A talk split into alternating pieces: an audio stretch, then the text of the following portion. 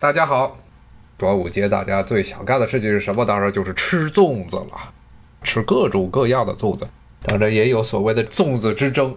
是甜党还是咸党，就跟豆花一样，粽子应该是吃甜的好还是为吃咸的好而打的不可开交。北方一般吃甜的，南方一般是吃肉的，但其实也是有原因的。其实从某种角度来说，南北方的这种饮食上的差异也是跟地理和气候有关系。南方大家也知道，这个稻米的主产区是在南方，而糯米基本上是局限在了南方地区。那么南方相对于北方来说啊，糯米产量要大得多，更容易获得啊。糯米很大程度上呢，是很多地方的一种算是主食了。那作为南方的很多的粽子，说是粽子，其实已经被当做一种主食来食用。里面基本上都是掺杂着各种果仁儿、各种各样的香肠，然后五花肉、腊肉。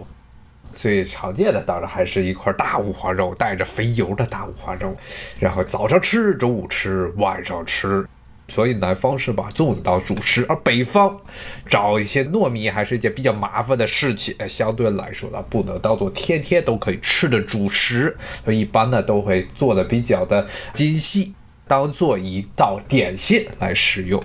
所以北方呢一般是把它当做一个甜口甜食，蘸着砂糖或者里面塞上豆沙呀，塞上果仁呐，塞上一个枣啊，然后吃了啊。这个是跟中国的南北方的这种饮食上还有种植的农作物上的差异有很直接的关系。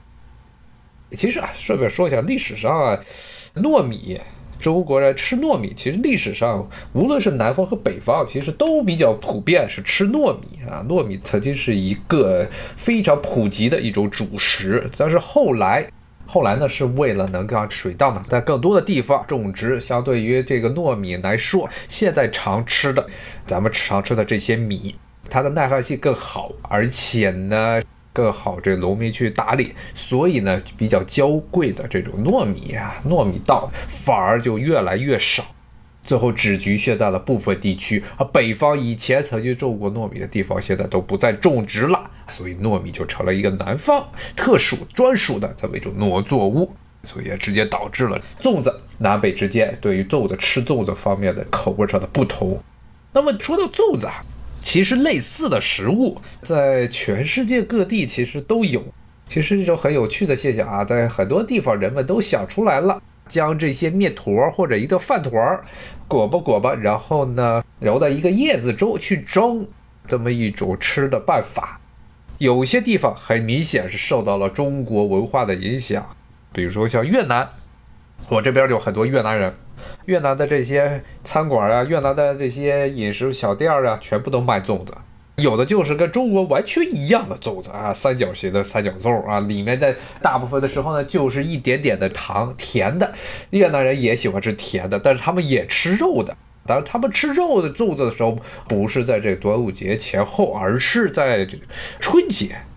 越南人过春节，越南人基本上是把中国的所有的这些传统节日全部都山寨过去了。包括春节，他们春节的时候，越南人春节的时候最喜欢吃的一道主食叫做年糕的东西。但这个年糕不是咱们意义上的那种糯米打出来的年糕，而是一个有的时候巨大的，像一个这个长条形的枕头那么大的一个巨型的粽子。它不是三角形的蜡，是一个长条，可以整个脑袋睡觉啊，巨大的粽子。然后呢，是一个实际上是一个圆筒形。扔到水里煮，煮完之后呢，拿出来切，切完里面是绿豆，还有这个五花肉啊，这是越南人喜欢吃的这么一种类似于粽子的食物。这个要不就是越南本土的发明，要不就是中国的粽子和越南本土的一些食材杂交出来的一种成果，出来的就是产品。顺便说一下，越南人全世界没见过有哪个国家能像越南这样对于绿豆这么的狂热啊？他们吃什么东西啊，里面都是放绿豆。绿豆糕，各种各样的甜品，就没看见一样甜品不是用绿豆糕做的啊。然后这些粽子里全部都是放绿豆，漫山遍野的绿豆。绿豆的原产地，最早的原产地可能是在现在的印度那一带，后来传到东南亚，然后又要不就是从路上沙漠丝绸之路，要不就从东南亚这边又传入中国。印度本土也吃绿豆，但是最狂热的吃绿豆的地方啊是越南，我至少是我见过的，越南人吃的那各种甜点基本上都是绿豆馅的。然后呢，除了越南之外，整个东南亚地区。包括了泰国呀，包括了印度尼西亚呀，甚至是包括马来西亚、菲律宾这些地方，其实都有类似的拿棕榈叶啊，那边不拿竹叶了，拿棕榈叶，棕榈叶比较常见。然后里面加上水稻，一般是一个饭团，用糯米团，要不很多时候甚至不是糯米团，就是一个饭团，然后加上各种各样的佐料，然后外面呢包一个棕榈叶来煮。说到粽子这种东西啊，包括这种米这东西啊，就一定要跟大家讲一讲水稻的这么一种起源。刚才其实跟大家稍微讲了一下。早期中国的祖先曾经有一段时间很喜欢吃糯米。那么再往前说呢，其实人类种植水稻的一些最早的这些种植水稻地方，就是在中国。中国的可能长江中下游平原这一带啊，是在人类最早开始种植这些水稻。然后呢，随着水稻的种植面积开始不断的扩大，逐渐形成了这么两支北方的耕稻和南方的鲜稻这么两种稻米。所以呢，北方的米相对来说啊，晶莹剔透，粘性相对于南方来说啊比较大，更适合于单独来吃、单独来食用。比如说最著名的就是中国东北的这大米，吃过中国东北的大米就谁都不想吃，各种米的看着都比较不想吃了。而南方的米呢，相对而言呢，米粒呢更加的每一粒的米粒儿相对来说更加的独立。一般都是能抄起来，每一粒每一粒都可以数得出来，然后再传到了东南亚，再传到印度那边，那些米呢就更加的这个没有粘性了，然后呢都是一粒儿一粒儿的，而且都变成了长条形儿。像这泰国的米稍微还好一些，它是所谓的泰国香米，烹调的时候还有一股清香味。到了印度，印度的号称叫做巴萨米克的米，这么一种米呢，现在是全世界范围内各国可能卖的最多的商业化的这么一种水稻。当然了，最搞笑的是，印度是全世界最大的水稻出口国，但是印度本身国内呢是年年闹饥荒，所以说非常反讽的事情。那些大的农场主把水稻全部拿出来出口了，出口挣钱了，然后穷人们饿的就饿死在街头，这是在印度是非常常见的事情。印度人吃不饱，但是印度是全世界最大的水稻出口国，甚至的超过了泰国。泰国这几年水稻出口已经没有原来那么风光了，被印度给超过去了。全世界吃的全是巴萨米克米，巴萨米克米说白了就是一个没有香味的泰国香米。除了没有香味之外，那这米还能吃吗？对，印度人基本上吃饭，印度人吃米饭从来不会单独吃米饭，绝大部分时候呢是跟着各种各样的食物，特别是咖喱揉在一起吃，就着咖喱吃，而且他们就着咖喱吃，不是咱们想象之中的，咱们中国人一般吃咖喱，其实是那种典型的日式的咖喱的吃法，一半是米饭，一半是咖喱酱。咖喱酱里面一般是鸡肉啊，什么牛肉啊，比较常见的。印度人吃咖喱啊，那可是非常的彪悍的，是把咖喱浇在米饭上，然后自己拿手啊揉揉揉揉成了那么一个坨，让这个咖喱和那些米呢完美的融合在一块儿，塞到嘴里。全过程不需要用刀叉，只要用手，这是印度人吃饭的习俗。当然，说到这地方呢，也要说说印度这个地方也跟中国一样，有很多的米糕。刚才说到了是粽子，咱们再说说印度，其实有很多的米制品，非常非常多的米制品。他们南方，特别是印度的南方，吃米吃的多啊，就跟中国一样。中国的北方种小麦的多，南方种水稻的多啊。印度其实也是一样，北方恒河平原这一带啊，包括了西北部的旁遮普邦，甚至呢与它交界的巴基斯坦那边的旁遮普省啊，这些地区啊，主要是小麦的主产区。那么南方，印度的南方是水稻吃的非常狠。印度的南方人就跟中国的南方人一样，吃各种各样的米制品、米糕，甚至还有类似于米线的东西。但是呢，很奇怪的，有一点酸味，实际上是发了酵的。然后呢，除了酸味之外，什么都没有。当地一般呢是就着一种啊比较辛辣的酸辣的这么一种咖喱酱，类似于咖喱酱的东西，但是里面其实这香料比普通的咖喱酱还要来的奇怪，很多都是印度南方土生的一些香料啊来就着吃，是这么一种食物。那么这种食物其实在东南亚地区，凡是这印度的南方人，特别是泰米尔人到过的地区，都会出现这种米糕，比如说像马来西亚。包括了马来西亚，包括新加坡，以前有大批的印度南方泰米尔劳工来到这些地方工作，然后定居下来的地方都会出现这种印度式的米糕。当然了，我说实话，这个印度的米实在是不敢恭维，虽然产量非常大。啊，我看这有听友问东北大米和日本大米啊，咱们中国的东北的大米其实是从日本那边，现在的这些东北大米的前身其实都从日本那边引进的啊，因为最早的是日本那边培育出了一种比较耐寒的大米的品种，然后到了中国东北这边进行耕种。至于东北大米和日本大米哪种好吃啊，这其实完全是个人的观点，见仁见智了。那么其实从个人来说，我更喜欢的是东北的米。日本的米其实也是参差不齐的，各个地方水平也是很不一样的。咱们日本有很多非常繁杂的评级制度啊，日本人最喜欢干的就是把一件很简单的事情给你弄得非常非常复杂，弄得非常非常多的级别，就跟古代日本等级制度一样，有一级一级的这些制度。当然了，日本米还有一个原因比东北米贵，就是它日本本身的成本，日本米的耕种成本本来就非常的高。这得说一下了，日本人的生活开支非常的高，原因就是很多的农产品太贵，因为日本本土本来国土面积就不大，但是日本的这些农民，特别是农业政治团体，农民组成政治团体啊，在日本政治中啊，其实发挥了很大的作用啊，有点类似这农民工会一样。特别是自民党每一届的这日本国会，其实呢，很多时候的很多的这些政策都是倾向于支持扶植日本的农业，包括很多中国人可能认为，哎，这是挺好的，是一种自给自足的产业政策啊，说扶植。但是呢，要强调一点，就日本本身就是人多，土地面积小，可耕种的面积又更小。然后呢，发展的都是典型的小农经济，单位亩产量，每一亩产量，然后每一亩的稻谷啊、收割呀，各种各样的农产品的种植啊，它的价格、它的人力成本，还有这些器械使用之后的各种总成本，是要比大规模的这个农产化，特别像这个美国这边的这些农作物要高的多的多的多。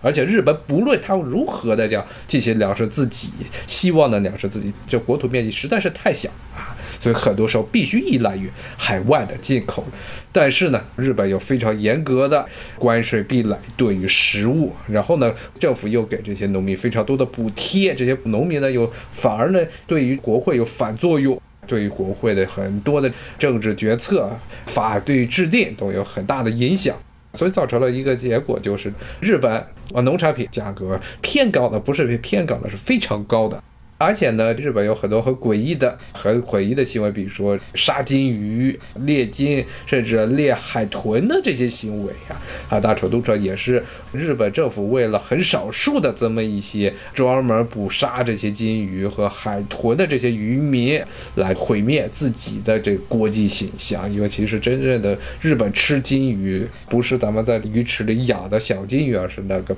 喷着水柱的海中的肥大的金鱼啊，它金鱼。其实不是一种鱼，它是一种哺乳动物。但是日本人当代的日本其实吃这种金鱼的人非常少。但是呢，有这么一个产业，有这么一帮渔民，天天向日本政府游说，然后要给日本政府钱，影响日本政府的产业政策啊，最后造成了现在的结果。这个当然又是题外话了。咱们再回到刚才的话题啊，讲水稻和米。水稻就是米啊，水稻在印度啊，在东南亚。在整个印度尼西亚这一带，其实都是吃水稻的。但是在印度的北方，印度的北方也跟中国一样是吃小麦。那小麦一般是拿来做什么呢？最常见的就是拿来做饼了。这也有一个强调的，中国的中国是全世界最大的小麦生产国，但是中国的这个小麦啊，淀粉结构啊，不太适合于做面包，不太适合于做烤的面包。所以中国一般吃这小麦，一般都蒸个馒头。蒸点包子这么样吃，但是拿这种面粉去烤面包，就烤得非常不好吃。而这个西方啊，特别是像这欧洲地区啊，包括整个东欧地区这些地方，那些地方的小麦啊是比较适合于烤制的，而不是蒸制的。所以这些地方的它的小麦磨出来的面粉烤出来的面包比较好吃。中国这边就不行，所以咱们主要是靠蒸。不是说咱们不想吃烤的东西，而是这个小麦的品种有问题。所以现在很多的时候，咱们的很多这些面粉用来烤制，经常会看见很多，比如北京啊、上海呀这些地方的面包房，老是标榜说自己的这个小麦面粉来自于什么外国、海外哪一个地方。其实一半呢是因为确实是有崇洋媚外的感觉，但是很大一定程度上是因为咱们本身的国产的面粉不适合于烤面包。美国，我看这个听友说，美国其实小麦的这产量也是相当可观的，但是没有中国多。美国产量最大的这些主食主粮是玉米，除了自己直接食用，还有一个就是用来喂牲畜。之前也跟大家讲过，它的另外一个用途，很多美国的这些农场主想拿玉米来做生物燃料，把它做成这乙醇，加到汽车里去烧。当然，这就直接导致了一个意想不到的结果，就是全世界范围的粮食危机。很多的地方，特别像中东地区，因为本身的人口非常多，人口增长也非常快，而本身的这些地方的粮食储备已经不够本国人食用，所以国家每年都要大批量的进口海外的粮食。其中一个主要的进口国呢，就是美国。而美国这些农民把自己的土地啊，本来是种主粮作物的地方，全部都搞成了种用来料制乙醇生物燃料的这些玉米。所以呢，导致了十年前左右啊，十年前的时候呢，全世界出现了一次非常重大的这么粮食危机，粮食价格非常的高企，很多国家甚至都放弃了对粮食的补贴，因为补贴不了。所以呢，很多中东的国家当时的年轻人饿得不成样子，加上那一段时间中东地区这些国家的年轻人又找不到工作。一找不到工作，二粮食那么贵，然后呢，再加上那一段时间，像埃及呀，像特别是埃及，包括叙利亚这些地方，放弃了燃油税的补贴。像埃及和叙利亚虽然有自己有石油，但是呢，他们的对于汽油的炼制技术非常的落后啊，很多时候还要依赖于海外的进口。各种原因造成了这些很多城市的居民就开始造反，直接导致了后来的阿拉伯之春。像这个埃及，所谓的阿拉伯之春其实是阿拉伯之冬，因为到现在为止，凡是闹的地方啊，基本上都没有一个呢混得好的。埃及还相对来说还算是比较好，是因为后来军政府又掌握了统治权，把穆巴拉克换下去之后，上来一个民选的穆斯林兄弟会的总统，但是很快的就军事政变。然后军政府又上来，那么更糟一点的叙利亚，更糟一点的，之前跟大家讲过的利比亚，其实最早的这些地方闹事儿的直接导火索都是粮食问题，都是燃油问题啊，这些地方，然后加上庞大的无所事事的这些年轻人，又没有工作，又吃不上饭，怎么办？就造反。所谓全世界所有的国家都是这样，政府很多的这些经济政策呢，主要的目的就是为了降低失业率，至少让大家能有工作，能赚到钱，能去买吃的。这样的话呢，绝大部分的人就能心安理得的，就不会去闹事儿了。实在实在不行，再去摆点地摊儿，继续讲这些粮食啊，全世界的粮食，还有全世界的这些食物的事情。那么印度的北方刚才说了，小麦。那么这个地方呢，其实跟中国一样。中国的新疆经常会听见一个词叫“馕”，“馕”这个词不是新疆地区独有的，而且中国的馕跟其他地区的馕不是很一样。咱们的馕其实大部分的时候呢，一方面是烤制的，但是它的这些各种烤制的办法还不一样，跟中东地区就非常的不一样。咱们的馕比较硬，壳比较硬，中东地区更像是面包。其实馕和面包，你要在英文中都是一个词。饼，包括中国北方的这些大饼、大饼啊，什么葱油饼啊，在西方都统称为面包啊。凡是是拿小麦粉做的食物，发了之后，甚至有的时候没发做的食物，都叫做饼。那么印度北方吃的饼吃的很多，而且大部分时候自己称自己的那种饼是馕。南这个词汇是来自中亚地区，后来呢，随着这些中亚地区、些周边地方的这些交流啊，逐渐传到了其他地方，比如说印度，比如说咱们中国的西部地区，都开始称这种饼叫做馕。那么这个印度的馕其实跟中国的很不一样，它更像是一种面包，而且上面经常会撒一些花里胡哨的东西。咱们吃的那种大饼，北方吃的那种烙的啊，这么一种大饼。跟印度的有一些的北方吃的有些饼是比较类似，上面要刷一层油，然后呢放到锅上去煎出来的这么一种饼。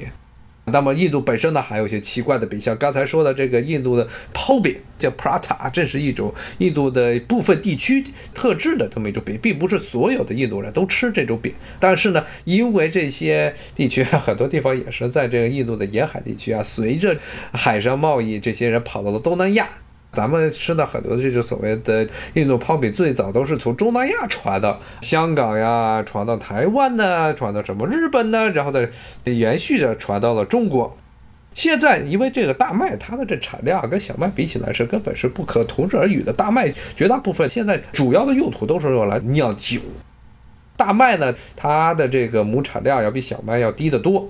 所以现在大部分地区人们都不知把大麦当做就主食。大麦成了一种休闲的食物啊，主要的目的是为了酿酒。中国吃大麦的人就更少啊，中国吃大麦的人非常少。像西方有些地方，它的大麦做成沙拉，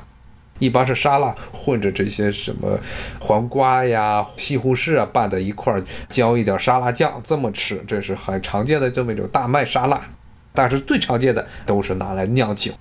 刚才这个听友说，这个古代中东地区是以大麦为主粮。其实小麦它的原产地就是在中东地区，应该是现在的两河流域，全世界最早的这个小麦的主产区。中国是中国的长江流域，是这个全世界的最早的水稻的这驯养与种植的地区。那么这小麦呢，应该是沿着这个丝绸之路，从伊朗传到了新疆的，从新疆它这么一种旱地作物来到了这中国的北方。要知道，中国古代。特别是在先秦汉代之前，小麦是非常少见、非常罕见的。咱们吃的很多的东西都不是小麦。现在很多的中国古人吃的一些主食，一些各种各样的豆子或者熟米这些东西，到现在为止，很多地方都被淘汰了，不吃了，因为竞争不过小麦。北方竞争不过小麦，南方竞争不过水稻，所以都被淘汰了。我看这有听友说，对，七十年代的主粮都是黍子，对，这个没错哈，这个是中国古代的所谓的五谷之一啊，现在的逐渐的已经被别的主粮取代了。在古代的时候是非常常见的这么一些食物，但是呢，它的产量还有这口感，后来逐渐的都被这个小麦和水稻所替代啊，所以现在的，大部分人已经不再怎么吃这些食物了。在古代的时候，很多，比如说像周代从这个青铜器上出土的很多的周代的那些礼器上、经文上记载的很多的食物，全部都是拿黍做的，还有各种各样的豆子啊。到现在基本上都已经被更换了。中国的这些农作物啊，其实是最典型的。有人说，这个中国古代和全世界是处于一个隔绝状态，这个是非常不对的。光从吃这一块儿就能很明显的看出来，小麦是从海外传过来的。然后呢，像这个茄子，咱们吃的很多的水果，西瓜啊，也都是从海外来的。啊，更别说之后呢，从新大陆传来的土豆、番茄，这些都是海外的。都是从外国传来的，不是中国本土的作物。所以呢，其实中国古代地理位置上相对来说呢，西边都是高原，还有沙漠，不太适宜于征服。但是呢，在这些所谓人类文明的下西的地方啊，其实还是存在着很多的商路。这些商路呢，把东西方的这些食物呢，各种各样的农作物啊，包括畜牧业的很多的产品，互相的交换。更别说到大航海时代之后，有很多的这些新大陆的食物，新大陆的玉米、田鼠啊，或者地瓜、土豆啊，来到了中国，直接导致整个旧大陆，无论是中国还是欧洲，出现了大规模的人口增长。在中国这边，因为没有工业化，就导致了一轮又一轮的农民起义。一波又一波的内战，但是在，西方因为那已经工业化了，工业呢吸收大量的没有土地的农民，大量的这个剩余劳动力，所以走西方成功的工业化，欧洲成为了在十九世纪的时候成为了征服世界、对世界进行殖民战争的这么一个策源地，中国成了一个牺牲品。那么接着回到刚才的话题，其实刚才主要还是讲了讲这印度和中国的一些饮食上的类似的地方。那么大家可能不太了解的一点就是，甚至呢在遥远的地中海地区也有类似粽子的东西。当然，这个类似于粽子的东西啊，跟中国的粽子不太一样，它外面也是用叶子包啊，里面呢也是米啊掺杂着各种馅儿做的这么一种食物。地中海地区的假粽子。这种类似于粽子的东西啊，它其实叫 doma，在很多地方，比如说像在高加索地区就叫 doma，在这希腊呀，包括土耳其的沿岸地区也都是叫这个名字。这种食物啊，这种食物的叶子是可以吃的，绝大部分时候它是拿葡萄叶包的米。在中国这边是有着竹子包米，或者是东南亚地区拿棕榈叶包米，真是不一样的。葡萄叶是可以吃的，然后呢，绝大部分时候呢，他们吃的时候呢，在它上面还要撒上一些醋或者柠檬汁，这是典型的地中海地区的吃法。我刚才有说就地取材，因为这地中海地区啊，地中海的沿海地区都盛产葡萄，葡萄是用来酿酒，葡萄的叶子就拿来做豆嘛。多玛呢，在很多地方，像在希腊，是当做一个小菜来吃的，甜点小吃来吃的，一般是头盘儿，而且都是凉菜啊。他把葡萄叶里面包好了米，绝大部分就是米，有的时候里面掺杂着一点的这些果仁和肉馅儿。把它做好之后，拿水煮完之后，煮好了，把它彻底的晾干，晾干之后，上面浇上橄榄油。浇上一些柠檬汁，有的是偶尔浇上一些醋，就非常非常酸，吃起来啊。当时他们一般都是拿来作为正餐之前的小菜，有的时候直接拿来吃，然后当做下酒菜这么食用。但是在一些不是地中海沿海地区，比如像刚才说的高加索地区，包括俄国，受到了地中海饮食影响的地方，但是呢，他们又不具备有地中海地区的饮食的这种环境。那些地方呢，很多时候是把冬马呢当做主食来吃，不是像希腊那样是把它当做一个小餐，而是当做做正餐。有的时候他们那地方没有葡萄叶，就拿别的可以食用的叶子把米给包起来，里面加上很多的肉啊。与希腊地区不一样，希腊地区基本上不加肉，高加索呀、俄国这地方要加很多的肉，包括了什么波兰呀、什么罗马尼亚呀这些内陆地区。都加肉，加完肉之后呢，一般是扔到这番茄汤里去煮。出锅的时候，上面还浇上番茄，浇上各种东西，这就已经与粽子基本上没有任何的关系了，成了一道独特特殊的菜肴。这些说的都还是旧大陆，无论是东方的拿竹叶呀、拿香蕉叶呀包的这种米，还是西方的叶子可以吃的这么一种米制的食物，这都还是旧大陆的。那么在西大陆，其实也有类似的东西。像墨西哥，像墨西哥，像中美洲地区，墨西哥它以南的那一圈的小国，什么危地马拉呀、尼加拉瓜呀、萨尔瓦多呀、哥斯达黎加呀，最南边是巴拿马。巴拿马其实已经不算是正统的中美洲的国家了，它北边的格林纳达还算啊。这些国家主食也跟美国一样。主要的农作物是这个玉米，而且他们玉米主要是给人吃的，不像美国很多的玉米都是拿来给牲畜吃的，或者是拿来做生物燃料的。这些地方吃玉米的时候，很多时候是把玉米捣成糊糊啊，玉米糊糊来食用。那么有的时候呢，他把这玉米捣成糊糊之后，放在了棕榈叶中。然后呢，在水里去煮，上面绑上绳子，就跟咱们吃粽子一样，然后扔到水里去煮。一般的时候，这种玉米面啊，玉米面里面还掺了一些鸡肉，掺一些猪肉，再加一点辣椒啊，因为中美洲地区非常喜欢吃辣椒。然后扔到水里去煮，捞出来之后，把外面的那个叶子，这个就跟中国的粽子一样，必须要剥开，里面呢就是玉米味儿的啊，玉米香味儿的食物。这个在墨西哥地区非常流行，这种东西，因为在墨西哥人，包括整个中美洲的人，后来陆陆续续不断的向美国移民，所以美国这边的很多的商店，很多的这些餐馆都卖这个东西。我看这听说美国人咋天天，他不是说是很多时候不是直接吃玉米，美国人也直接吃玉米，吃玉米棒子，但是这种情况下不是很多，不是最常见的，最常见是把它加工成各种食物，包括刚才说的，主要是喂给牲畜吃，当做这个饲料来使用啊，不是直接食用，但是它的产量非常的大。美国直接吃玉米的，除了这个直接吃这玉米棒子，可能就是各种各样的玉米片了。然后去这边美国的餐馆，特别是美国大部分的这些快餐店，很多东西都是所谓的叫做 Tex-Mex。Tex-Mex 就指的是德州墨西哥食物。所谓德州墨西哥食物，就是美式的墨西哥饭，这是在美国最常见的快餐店之一，其中的一种。可能受欢迎程度呢，与这些披萨饼店呀、炸鸡铺都差不多。这些地方里面，通通都有一道小菜，就是这玉米片啊。基本上没有玉米片，那就不叫做啊墨西哥餐馆。像这边你去墨西哥餐馆，首先上来嘎叽给你上一堆的这玉米片啊，你就先吃吧。吃到等主菜上的时候，估计也就半毛了。这个是他们主要常见的吃玉米片的办法。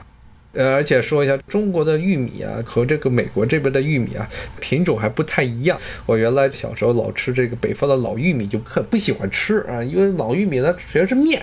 面糊糊的、黏糊糊的。这边很多的玉米，它的玉米中的这水的含量非常高。这边很多人是把玉米当做一种半甜食啊来吃，而且上面呢一般是抹上黄油，甚至呢有的时候上面铺一块奶酪。怎么来吃啊？我见过的最极端的是这个南美洲的那些玉米啊，那些玉米呢，美国的种的玉米啊，每一粒这玉米的大小啊，米粒儿的大小，每一粒这玉米的米的大小和中国也差不多，可能没有小拇指的指甲那么大，可能它的一半那么大。但很多的南美洲的玉米，那些玉米粒儿真是大的不成样子，很多不是小拇指的一半的那么大的，差不多有些这玉米粒儿能够中指甚至大拇指。指甲那么大，非常巨大的一颗一颗的玉米粒儿，这个是南美洲地区，他们吃玉米都是这么吃。我经常找秘鲁餐馆，我很喜欢吃秘鲁菜啊。秘鲁菜就是秘鲁人也非常喜欢吃玉米，都是秘鲁的玉米，一粒一粒大的不成样子，就跟一颗大珍珠一样，一颗一颗大珍珠。然后他们是上面秘鲁人吃玉米也比较的原始，也不说原始吧，也比较的粗暴啊。他们一般上就给你这水煮玉米。这么一个每一粒儿这个米粒儿特别大的这种玉米放到水里去煮，煮熟了，然后啪给你扔一块奶酪啊，然后呢怎么办？啃着玉米棒子就着奶酪就直接吃了。一般这种奶酪都是这个味道不是很重的，只有一点点的这个奶酪的这臭气的这么一种，不能叫奶酪臭气了，这种乳制品发酵味道的这么一种奶酪啊，一般都是属于比较低发酵类型的奶酪啊，他们就直接吃了，这就是一道主食了。尤其是穷人的秘鲁这些地方，可能穷人一天就吃了个这么一个玉米棒子，他一个玉米棒子吃了也就差不多了，因为实在是每一粒儿都特别的肥厚。还是回到刚才的话题啊，讲到了西方的粽子和这个拉美地区的粽子啊，这些食物呢，其实是。各地啊，都是将这个树叶用树叶来烹调各种食物，最后达到了一种殊途同归的结果。那么除了常见的粽子之外啊，其实中西方最常见的一个比较常见的这么一种食物呢，还是两块面。里面加肉，那么中国就变成了肉夹馍，而还有这个正统和异端之说。就比如说西安人就早觉得河北人呀，包括这个北方其他地区，像北京这些地方吃的肉夹馍都是邪教，因为里面居然还要加香菜，然后还有加青椒，有的时候甚至加尖椒，这是不可容忍的啊！西安的像陕西这边的肉夹馍里面就是纯肉。腊肉、白吉馍，它所谓叫腊肉，是因为不是说是这个肉真的是，呃，腊制的肉，是这个肉呢煮了半天之后生成的那层肥肥的油，肉汤那层肥肥的白色的油像蜡一样，所以叫腊肉啊。所以可以想象这个肉的肥美程度。然后当然了，这个我觉得啊，我只是个人的感觉，就像这种就是这种白吉馍，它这种。陕西的这种肉夹馍，其实准确应该是馍夹肉啊，不过他们陕西那边都管它叫肉夹馍。哎，它是把这个主语后置了啊，这是一个主语后置的现象。肉夹馍的这种馍，所谓叫白吉馍的这个东西啊，我是不太喜欢吃啊，就是因为这种馍就是很典型的中国式的面包，它与这个西方的这些面包就不一样，它是这种烤制，然后呢味道比较的硬。就是很典型的中国的小麦做出来的这种烤饼，就像白吉馍这样，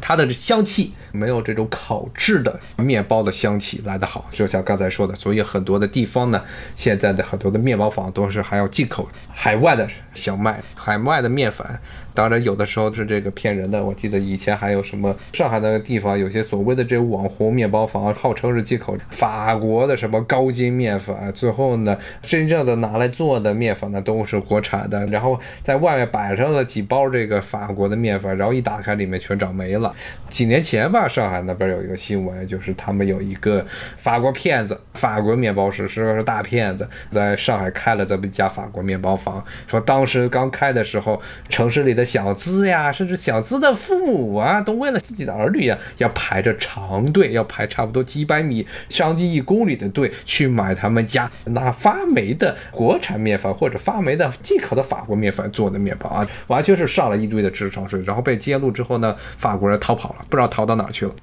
无论是东方还是西方，最简单的一些饮食的办法就是拿一个饼，中间加点肉吃。中国的北方除了这个肉夹馍这种形式之外，比如说包括像吃烤鸭的时候用的荷叶饼，其实也是一种饼夹着肉吃。包括像山东地区啊，大饼里卷上 卷上各种各样的大蒜，然后大葱加上蘸酱这么吃啊。那么在其他的地方、其他的国家，包括了这欧洲啊，包括了印度啊这些地方，其实都有啊类似的吃法，饼里加各种东西。包括欧洲也是主要的小麦，也是主要的最重要的农作物啊，因为这欧洲地区啊，绝大部分地区啊不适合种植水稻，都是种小麦为主。像刚才这有说的，墨西哥也是。墨西哥是一个比较有趣的地方啊。墨西哥这个地方一半是种小麦，一半是种玉米，所以它的这种墨西哥鸡肉卷儿就像是国内什么肯德基呃经常出的这种鸡肉卷儿，它的原型是来自于墨西哥的这么一种食物，叫 burrito。burrito 这个东西呢是拿一个一块饼，一般是死面饼。用小麦做的，有的时候是用小麦做，有的时候玉米面做的，这么种死面饼。大部分时候是拿小麦，因为玉米面做出来的饼啊比较硬，不太好包。绝大部分都是小麦做，然后把里面加上米，加上各种各样的这是肉做出来的这种卷儿叫做 burrito。这种卷儿呢是闭口的。它像一个包裹一样，就是一张死面饼，一张圆形的死面饼，摊好了，把它打开，中间呢加上馅料，然后呢拿手把它给揉成了一个卷儿，然后自己吃。这个是闭口的。那么还有的时候是开口的，就是它不把你卷起来，就把这个这张饼打开，然后中间呢塞一点的馅儿，然后呢两边一折，直接开口这么吃。这种东西叫 taco，我记得国内现在也出现了，因为百胜旗下的这些美国的这些快餐品牌都带到了中国市场，其中有一个就叫塔可中嘛，这个东西叫 taco，taco 这个东西哎，就是墨西哥常见的另外一种街头食物，与这个鸡肉卷相比啊，更像是咱们中国的这种肉夹馍的形式，不过他们主要是用的这玉米面做的，玉米面里面加上鲜牛肉，有的时候是牛肉碎末，或者是鸡肉，或者是鱼肉啊，这么吃。啊，看这有听友说，肯德基在卖这个小龙虾 taco，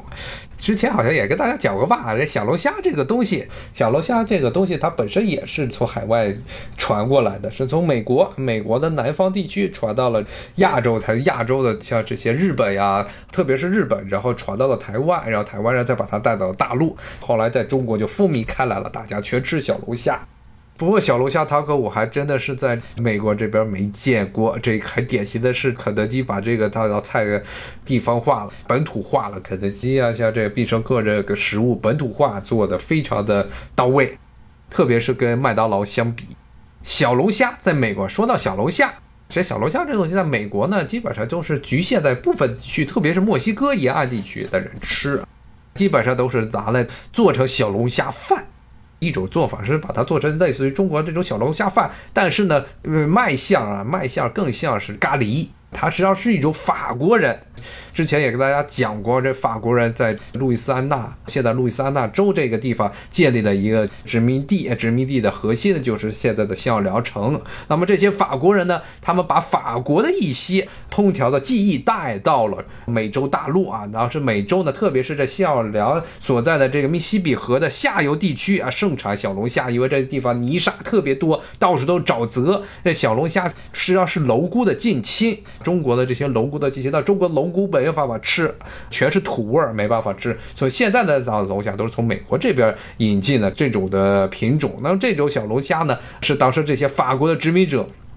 用法国的做法，加上一些美洲本土的香料来烹制的这么一种，有点类似于法国式的小龙虾咖喱这么一种做法。这是他们常见的这个小龙虾吃法。还有一种，把这个小龙虾。还有法国的一种血肠，还有一些玉米、土豆扔到一个塑料袋里，然后塑料袋里再加上一些美国南方地区的这个凯珍汁，凯珍就 Cajun，这是一种混合调料，比较辣。有一股的蒜味儿，有些辣味儿，但是最明显的是它的芹菜味儿啊，里面必然要放芹菜籽。把这么一个包东西全塞在塑料袋里，然后捆上，扔到水里去煮，然后就变成了一种非常粗糙的这么一种乱炖。煮好之后，把这个塑料袋打开，把这小龙虾剥出来，开始吃。加的酱叫做 Cajun 那食物，那么这个 Cajun 呢，也是经过了肯德基和必胜客，因为这两家都是一个老板啊，他们的改良之后，就是自己发明了一种呢，没有那么重的芹菜味儿，只剩下了一点辣椒和这大蒜的香味儿的这么一种调料，就变成了凯珍汁，然后呢，再抹到了这些鸡肉上。再扔到烤箱中炙烤，就成了一道只有中国才能见到的这么一道食物，叫西奥尔良烤鸡翅。这个东西实际上也是必胜客和肯德基改良过的这么一道食物。它的原产地路易斯安那州这个地方，其实它的这种 Cajun 这种调料其实是味道非常重，而且有非常重的地方性的这胡椒。地方性的这种芹菜籽，还有一些其他的这香料，甚至有些加勒比地区的香料调和出来的味道，要冲得多。当时是引进的时候，就怕中国人可能接受不了奇怪的香料的味道，所以把它给柔化了，改良出的这种记忆。但这个东西在美国是真的没有。西奥良地区倒是很盛产炸鸡，就是现在在美国，包括了中国的时候，以前都觉得是肯德基和这麦当劳打架，两个是快餐，特别是美式快餐界的两个在中国市场上的两大巨头。但是在美国，肯德基的对手不是麦当劳，麦当劳的对手是汉堡王，肯德基的对手是 Popeye，这个是在美国南方地区非常常见的一种炸鸡。这两家是打的你死我活，互相的不对付。我看这有听友问，这个美国人不吃大米，美国人吃大米。美国人其实吃的大米很多，不光是所谓的熊猫快餐。要知道刚才说的这墨西哥，美国人很喜欢吃墨西哥饭，因为受到这墨西哥移民的影响。而墨西哥菜除了刚才说的那种死面饼之外，就是大量的米饭。刚才跟大家讲，这墨西哥卷儿，墨西哥卷里往里塞的东西，其实主要是要塞大米饭。塞完米饭，再塞肉，再塞一些香菜，再撒一些辣椒，然后呢上面再浇一点的腌辣椒，然后再撒一堆各种各样的干辣椒或者辣椒酱，然后再加点醋啊，加点别的东西，然后这么包出来一个卷啊，这才是墨西哥人一般吃的办法。也因为这个原因啊，美国人也其实吃米饭吃的很多，只不过不是像不是像咱们这样直接吃白米饭，而是很彪悍的把这些米塞到了饼里去吃。墨西哥式的吃法，包括刚。才跟大家讲的南方西奥尔良地区，刚才说的这种小龙虾饭，其实也是一样，它也是把这个小龙虾和各种各样的香料煮在一起，弄成了类似咖喱一样的东西，然后摊在米饭上去吃。他们其实吃米饭吃的很多，而且呢，美国这个地方。又受到了意大利的烹调影响。如果听过之前我节目的听众可能有印象，这个美国呢，在十九世纪末二十世纪初这一段时间，有大批的意大利移民，他们的到来整个的改变了美国饮食的风貌啊。美国以前是什么？一堆的英国人，英国人有什么东西？只有仰望星空派，然后鱼和薯条，都是些非常恐怖的、非常瘆人的暗黑料理。最好的食物啊，不是烤牛肉就是炖牛肉，要不就是牛肉派，要不就是牛肉馅派，基本上就这么几样东西，拿脚趾头都能数得出来的这么几个东西。后来意大利人来到了美国啊，把他们的一些这个饮食习惯，比如说披萨饼啊，还有意大利的一些烹调技艺带过来。而意大利人是吃水稻的。很有趣的现象，意大利人其实吃水稻，但是意大利能种植水稻地方不是很多，而且意大利人吃水稻一般是拿来做做 risotto 这么一种所谓的奶酪烩饭，号称是奶酪烩饭，它其实这是一道非常肥的菜。一般是当做意大利面的另外一种替代品，要不就吃意大利面，要不就吃 risotto。这是意大利人基本上一到一天一道正餐的差不多第二道菜，首先来个头盘，然后给你上一个意大利面，或者呢这个奶酪烩饭 risotto。吃完之后还有一道正餐，正餐吃完之后呢又是一个小甜点，甜点之后呢再来一杯咖啡。结束了一段非常漫长的这么一道食物，其中这个与这个意大利面基本上作为一个主要的替代品，就是 risotto。risotto 呢是用的意大利本土产的这么一种短稻米，这个米粒儿非常的饱满，非常的肥，大胖小大胖的啊。就中国的米就是，特别是北方的这米，体型比较匀称；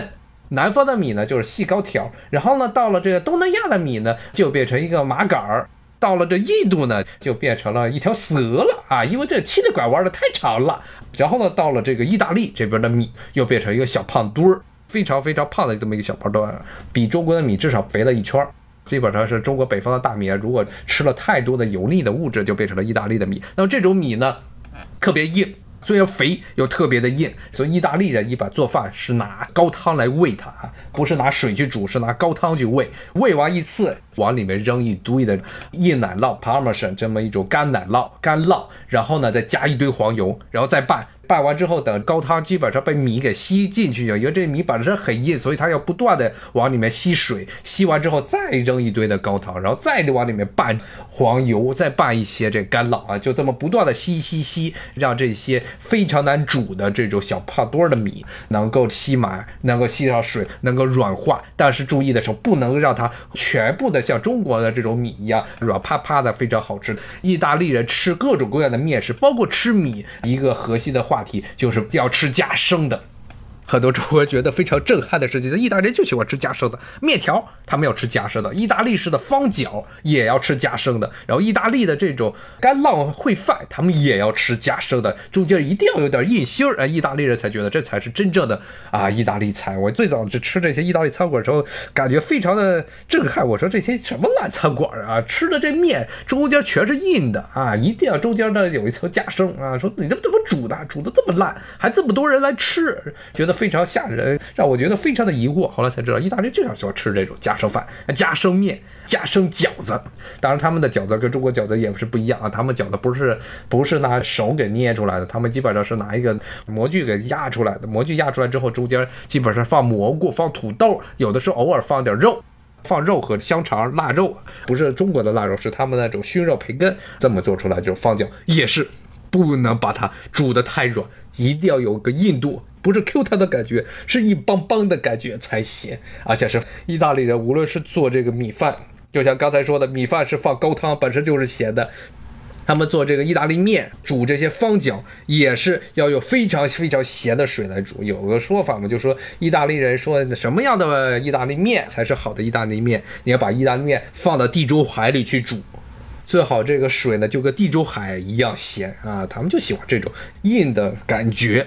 这两天粽子节，说是端午节，其实大家现在基本上唯一能想到的东西就是粽子了啊！屈原呀，赛龙舟啊，尤其在这种情况下，也没有时间大家再去搞这些事情，主要大家想法就是吃啊。那么我今天就给大家讲，全世界各地有些雷同的食物。刚才说了粽子、肉夹馍，包括现在又说了个意大利面条、意大利的米饭，还有美洲地区的啊这些米饭。就全世界各地哎都有类似的食物，但是风味啊和这个做法是迥然不同啊，就连粽子也是东西方完全不一样。好，谢谢大家今天的收听，祝大家端午节安康啊，能吃更多的好吃的粽子啊，我在这儿都吃不到几个粽子啊，今天好不容易吃了一个甜粽子，高兴的不得了。好，谢谢大家，拜拜。